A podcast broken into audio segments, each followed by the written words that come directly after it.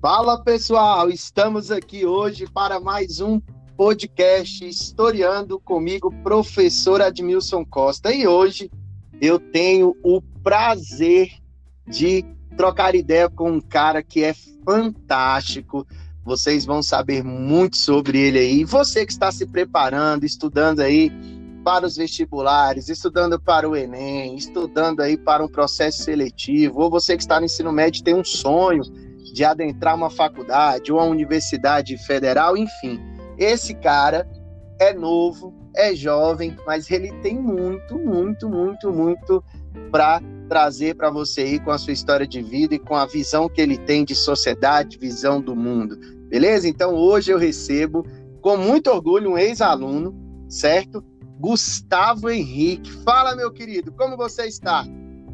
Fala, meu querido Admilson. Prazer é todo meu de estar aqui contigo. E saiba que você tem um papel fundamental né, ao longo dessa história. Muito obrigado pelos elogios. Espero poder contribuir aqui. Oh, que bacana! Eu que fico agradecido pelo, pela pessoa que você é, pelo profissional que será. Eu tenho certeza que será um profissional gigantesco e tenho certeza que vai colaborar aí para muitas pessoas, beleza? Vamos lá. Gustavo, então, vamos lá. Eu queria te, quero, na verdade, te fazer algumas perguntas, principalmente assim. É, eu queria que você se apresentasse, falasse aí com a sua idade, o que que você tem feito, onde você está estudando, o que que você está fazendo aí para sobreviver à pandemia, e aí depois a gente vai adentrando algumas situações aí. Então, como o Admilson já apresentou, né, meu nome é Gustavo, eu tenho 19 anos, Atualmente eu sou estudante de psicologia da Universidade de Brasília, passei pelo processo seletivo do PAS. É, e, e, durante essa pandemia, cara, tem sido uma meio doideira, né? Uh, eu confesso que eu gostei do ensino remoto, porque me possibilitou uh, fazer uma junção do, dos estudos com outros projetos que eu para frente e tal. Então, eu tô gostando, mas eu confesso que às vezes dá uma certa dificuldade, né, de estudar, concentração e tal. Eu imagino que por eu estar estudando em um ambiente que seja minha casa, então eu tenho muitas distrações e afins, mas eu tento ao máximo é, inibir, vamos dizer assim, essas distrações a fim de eu ter uma melhor concentração, né? Então é isso, estou no segundo semestre da, da psicologia, estou gostando bastante. Foi um, um, curso muito difícil de ser escolhido, o Admilson sabe de todo o processo, mas estou bem feliz com a, com a minha escolha. Ah, que bacana. Eu quero te. Você adiantou justamente uma coisa que eu ia te perguntar. Adiantou em partes, né?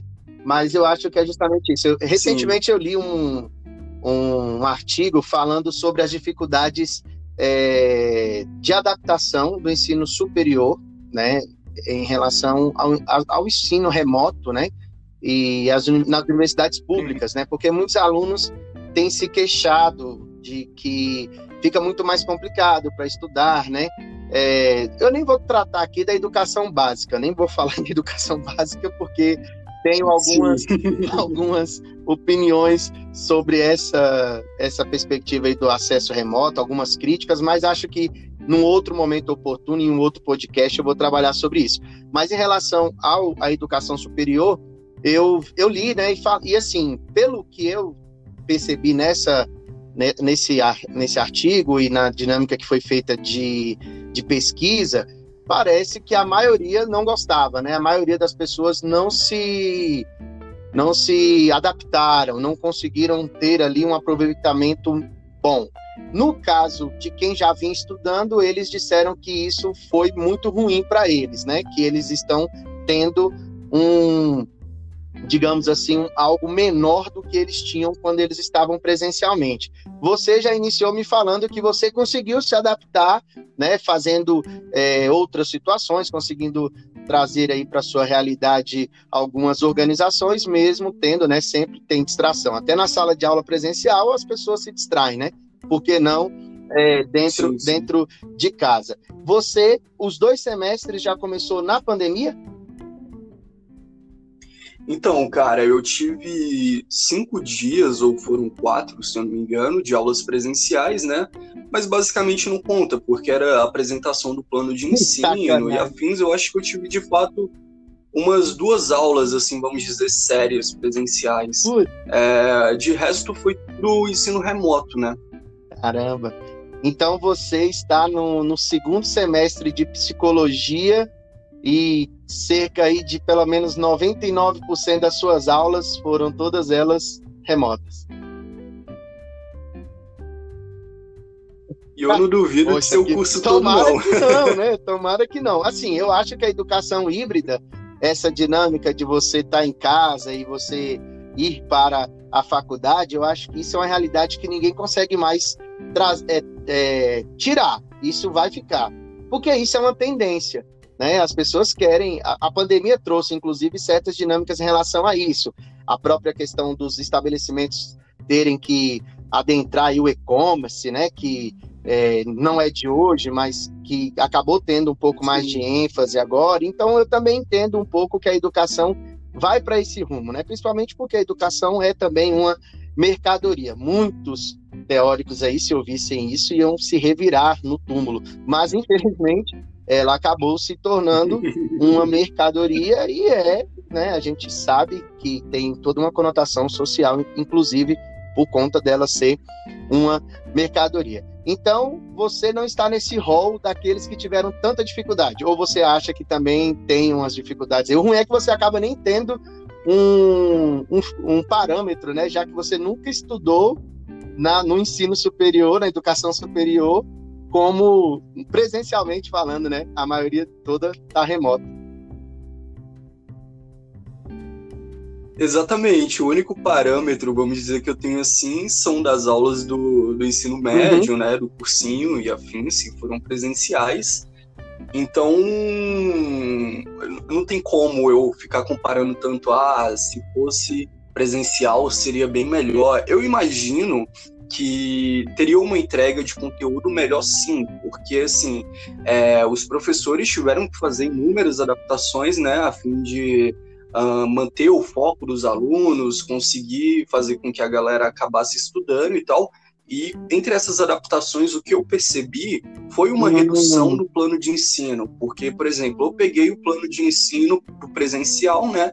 E aí a UNB ficou fechada por um semestre e depois voltou uhum. no ensino remoto. E assim, era um plano de ensino diferente. Dava para perceber que o do ensino remoto uhum. era menor do que o presencial, né? Então, assim, a entrega é, talvez seja perceptível que, que é menor. Porém, eu acho que eles estão, pelo menos na UNB, os professores que eu tiveram até agora, estão fazendo um trabalho bem legal, que estão conseguindo entregar os conteúdos de, ah, de forma interessante. É, eu, a gente tem uma referência assim que a UNB ela trabalha muito, tem pelo menos, né, inserido aí em suas práticas didáticas muito a ideia da metodologia ativa, né? É, pelo menos presencialmente tinha sido Sim. uma grande realidade e nessa dinâmica aí é, remota tem acontecido essas metodologias ativas? Você diz metodolo metodologia ativa no sentido de, Não, vamos dizer, o aluno correr vai atrás? falando da autonomia dele, né? Mas aquela metodologia ativa na qual o aluno tem que debater, tem que trabalhar em grupo, tem que fazer uma. É, é, é, é essa dinâmica, ah, onde sim. ele é mais protagonista do, da é. sua aprendizagem do que necessariamente só o professor falando, só o professor dando a aula lá. Sim, sim, ainda acontece, porém, eu imagino que seja numa, é, dizer, numa uhum. quantidade menor, reduzida. Por quê? É, querendo ou não, a participação dentro do ensino remoto uhum. é bem baixa, entendeu?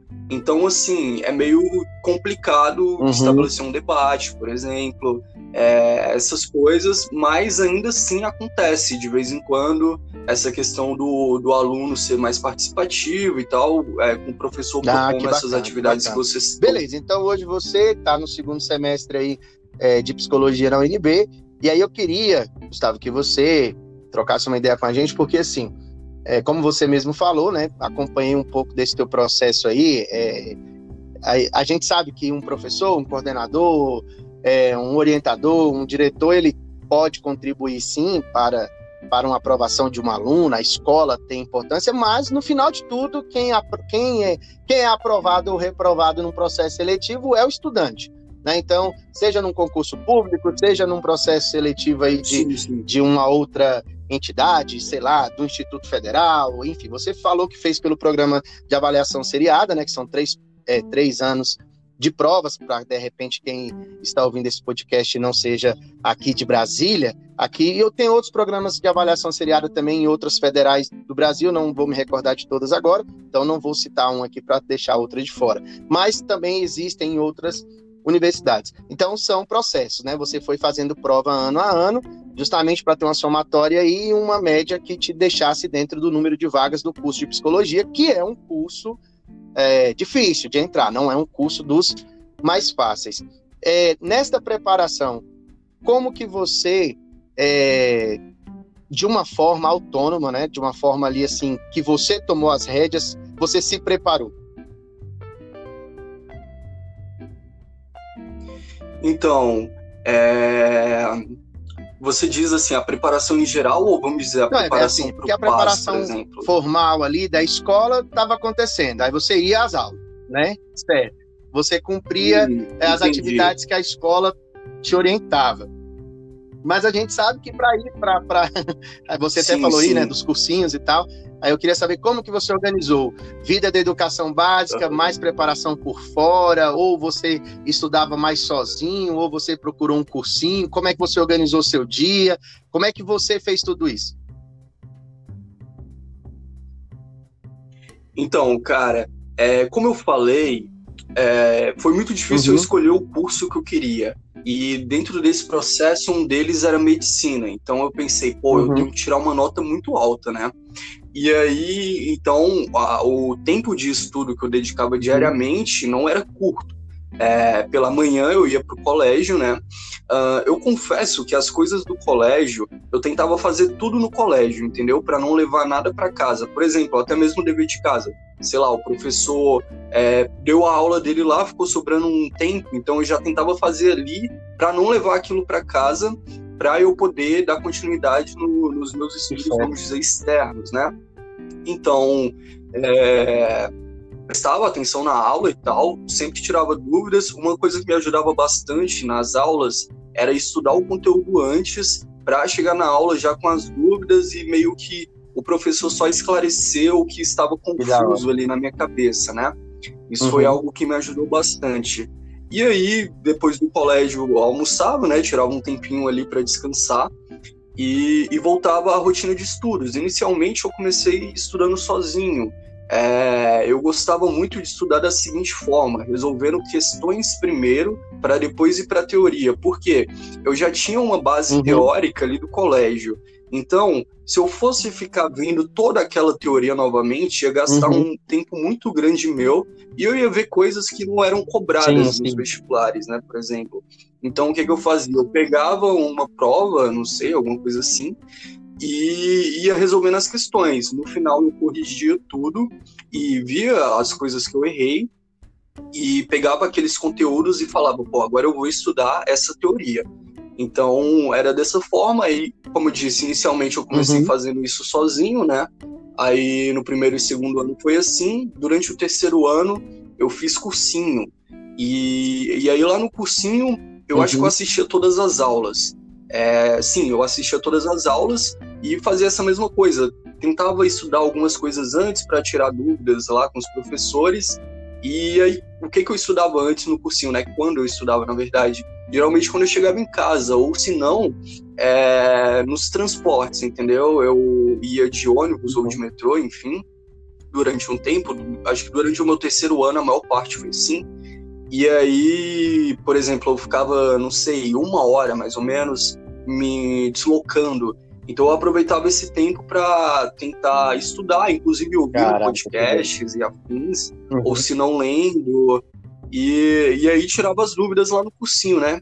Então era basicamente isso. Final de semana é, eu dava uma estudada, mas eu confesso que eu tentava descansar, porque teve uma época uh, durante meu segundo ano que eu, eu pensei, eu não quero mais ter vida, eu só vou estudar, entendeu?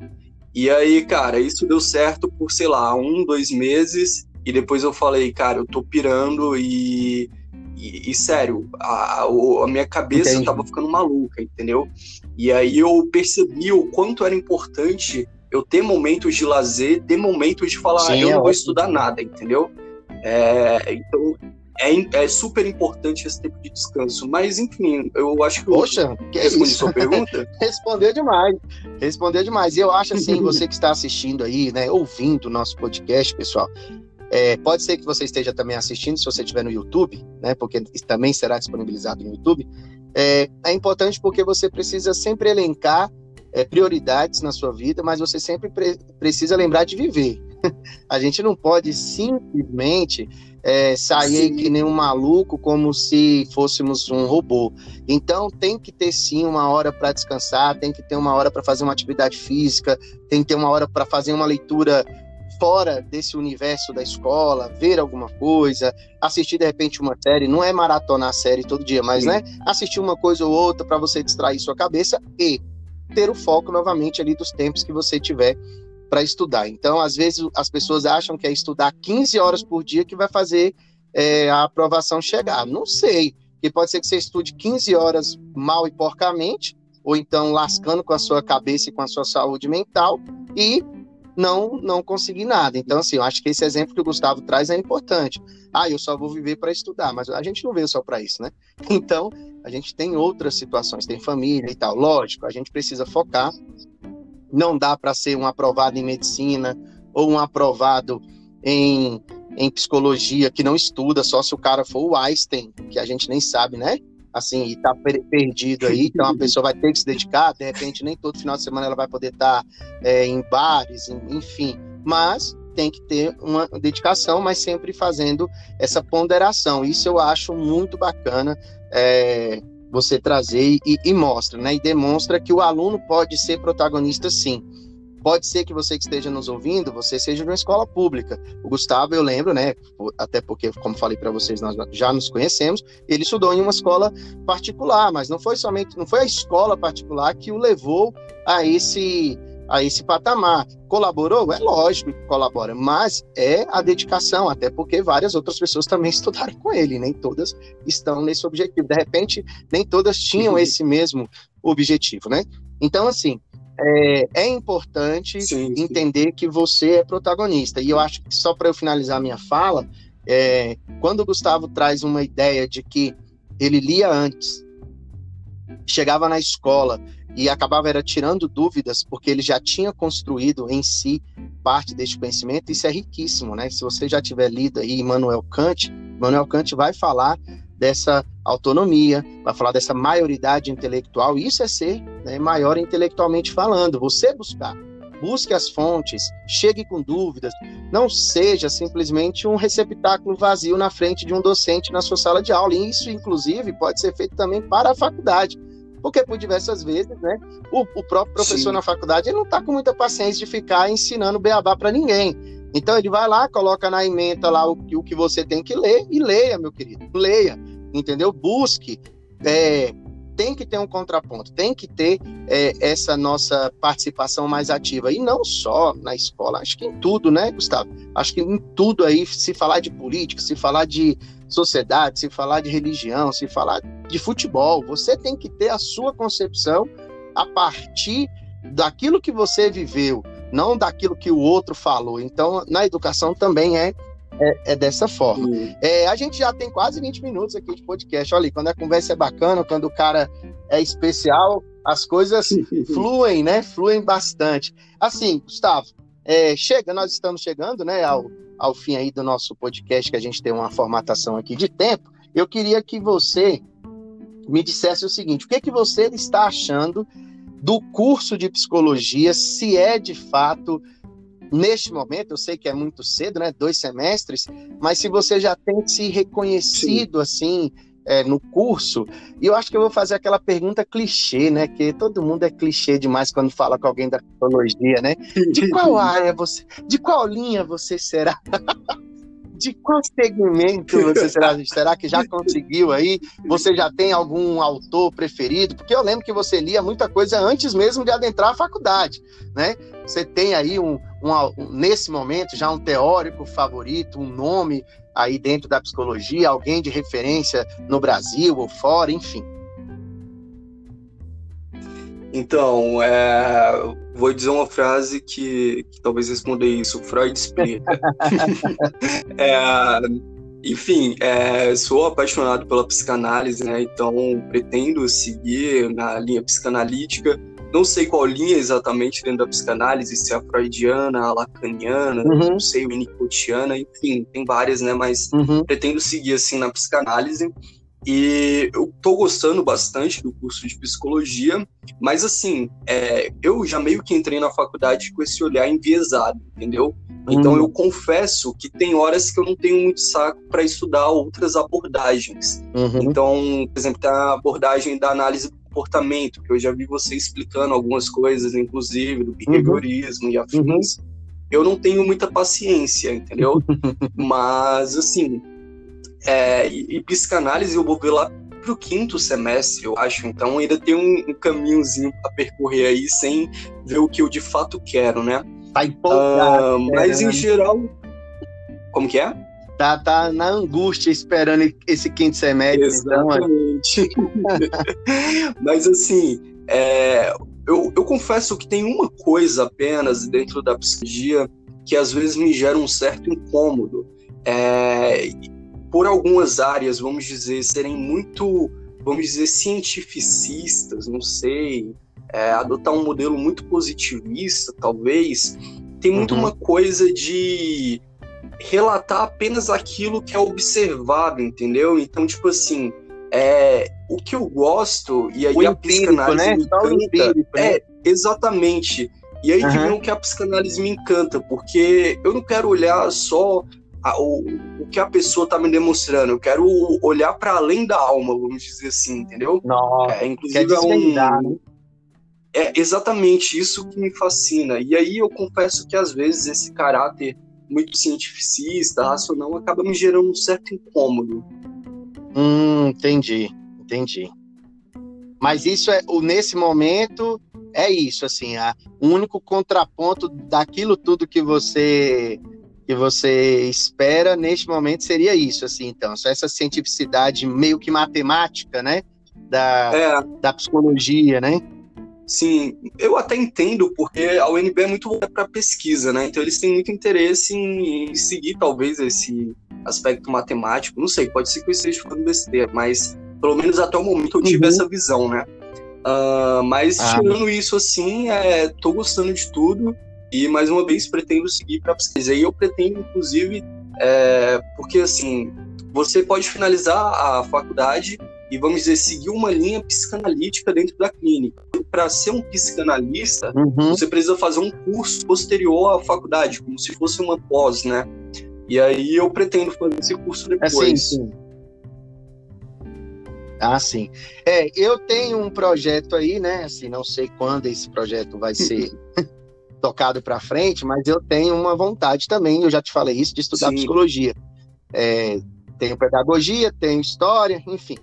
E aí eu eu acho que algo que me encanta, não sei se vai se se, se confirmar, mas eu gosto muito da Gestalt, né? Essa ideia da, da, da terapia do uhum. agora, esse o que você tem é o presente, o momento. Então assim, eu acho uh, muito legal. Não sei se é porque também as linhas aí que, de certa forma, eu já conheci também, né, de perto, é, de repente até sendo, é, fazendo Sim. terapia, né? Então, eu gosto muito, muito deste conceito que a Gestalt traz, que é essa, essa perspectiva de olhar o agora, né? É, de tirar a culpa das outras pessoas e você se enxergar dentro dos processos que que você, que, que você está inserido, como também participante, não como somente é, alguém que consequentemente foi jogado para dentro de tal é. situação. Então eu, eu também gosto muito disso, até porque eu acho que a gente enxerga muito isso hoje nessa nossa sociedade, onde todo mundo é vítima de alguma coisa e é culpado. Isso aí dá pra gente fazer um programa né? legal, hein? Um episódio legal. Em relação aí. Concorda comigo? O que, que você acha disso? O que, que você acha desse, desse ponto aí, assim, já que você ainda tem um caminho para trilhar aí, mas certamente será um psicólogo maravilhoso. Como, o que que você, como que você enxerga essa sociedade atual nesse sentido? De tudo é o, tudo é o outro e a gente tem se responsabilizado menos pelo que fazemos. Cara, é, você sabe que eu gosto muito do Pondé, né? E uma das coisas que ele fala, geralmente, e outros autores também, é a questão de, principalmente, talvez a minha juventude, mas eu vejo isso se expandindo para outras gerações e afins é, na contemporaneidade com todo de responsabilidades, entendeu? Então, assim, nada que eu faço eu quero falar que é culpa minha. Eu causei um problema, poxa, não é culpa minha. Tem o dedo de não sei quem e também é causado por não sei o que. Então, é sempre querendo jogar a sua responsabilidade para o outro e, e, ficar fugindo disso o tempo todo, né? E eu acho que isso é um uhum. fenômeno que ainda vai se estender por muito tempo. Não sei se tem cura, e só vai fazer com que a sociedade seja cada vez matura e caia cada vez mais num abismo uh, de ignorância, entendeu? Nossa, é. E precise cada vez mais de psicólogos. Exato, por isso que eu tô na área, né? Eu gosto de dinheiro e então. Bom para você, bom para você. Para a gente finalizar aqui o nosso bate-papo maravilhoso, mais uma vez agradeço demais aí a sua, agradeço, a sua participação. É, o que você o que, o que te levou de fato, assim, tipo, isso também pesou alguma perspectiva de profissional, financeira, no final de tudo, assim, o que levou o Gustavo à psicologia? Então, cara, é... a primeira coisa que me levou à psicologia foi justamente entrar em contato com a psicanálise, e aí eu pensei, para eu ir para psicanálise, eu tenho que ir para medicina ou psicologia principalmente.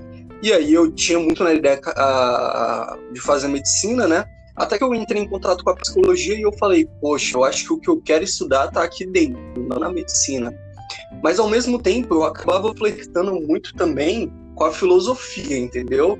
Só que aí entra a questão no mercado de uhum. trabalho. Eu não posso me dar o luxo de fazer uma faculdade só por hobby e na hora de chegar no mercado de trabalho ter uma dificuldade maior, que eu acho que seria o caso da filosofia. Inclusive, uhum. já conversei com filósofos que falaram: cara, eu acho que foi a melhor escolha que você fez, porque você teria uma dificuldade no mercado de trabalho, entendeu?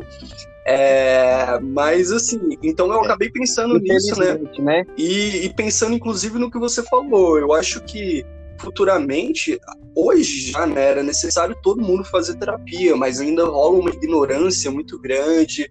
Ah, é coisa de louco, é não sei o quê. Mas é necessário todo mundo fazer terapia, uhum. né? E eu acho que cada vez mais isso vai uhum. ficar mais expressivo, aumentando o mercado de trabalho. Então, eu acabei unindo as duas coisas. É estudar algo que eu gosto, uma teoria legal e tal, que inclusive eu vejo coisas da filosofia na psicologia, né? E, e conseguir Sim, é, tá exatamente lugar, né? e conseguir fazer essa sincronia com a questão de mercado de trabalho também. Bacana. É, fazer o que gosta, fazer o que ama e ainda te dá é, dinheiro, Eu acho que rapaz. é muito tópico a ideia é, de é, você é, querer fazer na vida só o que você gosta, né? Você tem que pensar também na, na sua sobrevivência. Sim, sim. Senão você vai acabar culpando é. Não, os e que bacana que você... fracasso. de novo para voltar para aquele ponto, né? É, eu não, eu não sei se alguém já falou isso, mas você falando me veio aqui na cabeça, né? Que eu acho que todo ser humano é um Exatamente. potencial louco, né? eu acho que a gente eu acho que a gente tem, né, essa potencialidade aí de san, de sanidade, mas também a gente tem a potencialidade de é, a gente surtar. vive um mal-estar, né, na sociedade mais, né? constante. Né? É, e isso, e isso é dolorido, né? Mas a gente precisa é, seguir. Então, façam terapia conforme o nosso futuro psicólogo e futuro psicanalista falou. Peguem aí as dicas né, dos estudos, das resoluções, da dedicação. E é importante demais, mesmo sendo jovem, colocar aí é, a sua mão no, naquilo que conduz a sua vida e ir para cima com toda a dedicação, que foi o caso aí do Gustavo Henrique, nosso primeiro, nosso primeiro convidado aqui do quadro que toda sexta-feira às 7 horas da manhã estará disponível no podcast Historiando com o professor Edmilson Costa. Querido Gustavo, eu agradeço do fundo do meu coração, você não faz ideia, eu te admiro demais e eu só tenho a agradecer por você ter feito parte aqui deste episódio. Eu que agradeço, comigo. é uma honra ser o primeiro convidado aí. Espero que futuramente nós possamos trocar outras ideias. Muito obrigado, estou sempre à disposição que você Certamente. precisar. E já que a gente estava todo nesse assunto aí de responsabilidade e tal, é, uma frase que eu penso muito é a seguinte: nem tudo está ao nosso controle, mas muita coisa está e ficar querendo dizer que é, tudo está fora de controle e tal só vai fazer com que você fique estático e não saia do lugar. Então, se você acha que algo não está no seu controle, tenta encontrar ali alguma coisa que provavelmente tem pelo menos um mínimo ali no seu controle que pode fazer com que você mude toda aquela situação. Aí sim, muito bom. Se você não me segue no meu Instagram, vai lá, professor Admilson Costa. Será um prazer ter você no meu Instagram, no meu canal do YouTube, professor Admilson Costa também. Quais são aí suas redes sociais, Gustavo? Para quem queira te seguir, os seus projetos também, para que as pessoas conheçam um pouco mais daquilo que você produz. É. Cara, tem o meu blog, que é gustavohpmoura.blogspot.com uh, é, .com só, né? E tem o meu Instagram, Sim. que é gustavo.hpmoura. Em qualquer um dessas redes vocês podem encontrar. E caso queira trocar ideias e afins, será uma grande honra. Ah, isso aí. Pessoal, então a gente vai se despedindo por aqui. Muito obrigado por você que nos acompanhou até agora nesse podcast, que é o mais longo deste canal. Mas eu tenho certeza que valeu a pena demais e, pelo visto, vai se tornar um padrão essas entrevistas. Porque a entrevista tem que ser um pouco mais longa mesmo. Isso aí. Não, é não Gustavo? Foi ótimo. Obrigado, meu querido. Pessoal, se inscrevam lá, siga o Gustavo também na rede social dele. E mais uma vez, muito obrigado pela presença de todos. Até o próximo Graças. Historiando. Valeu!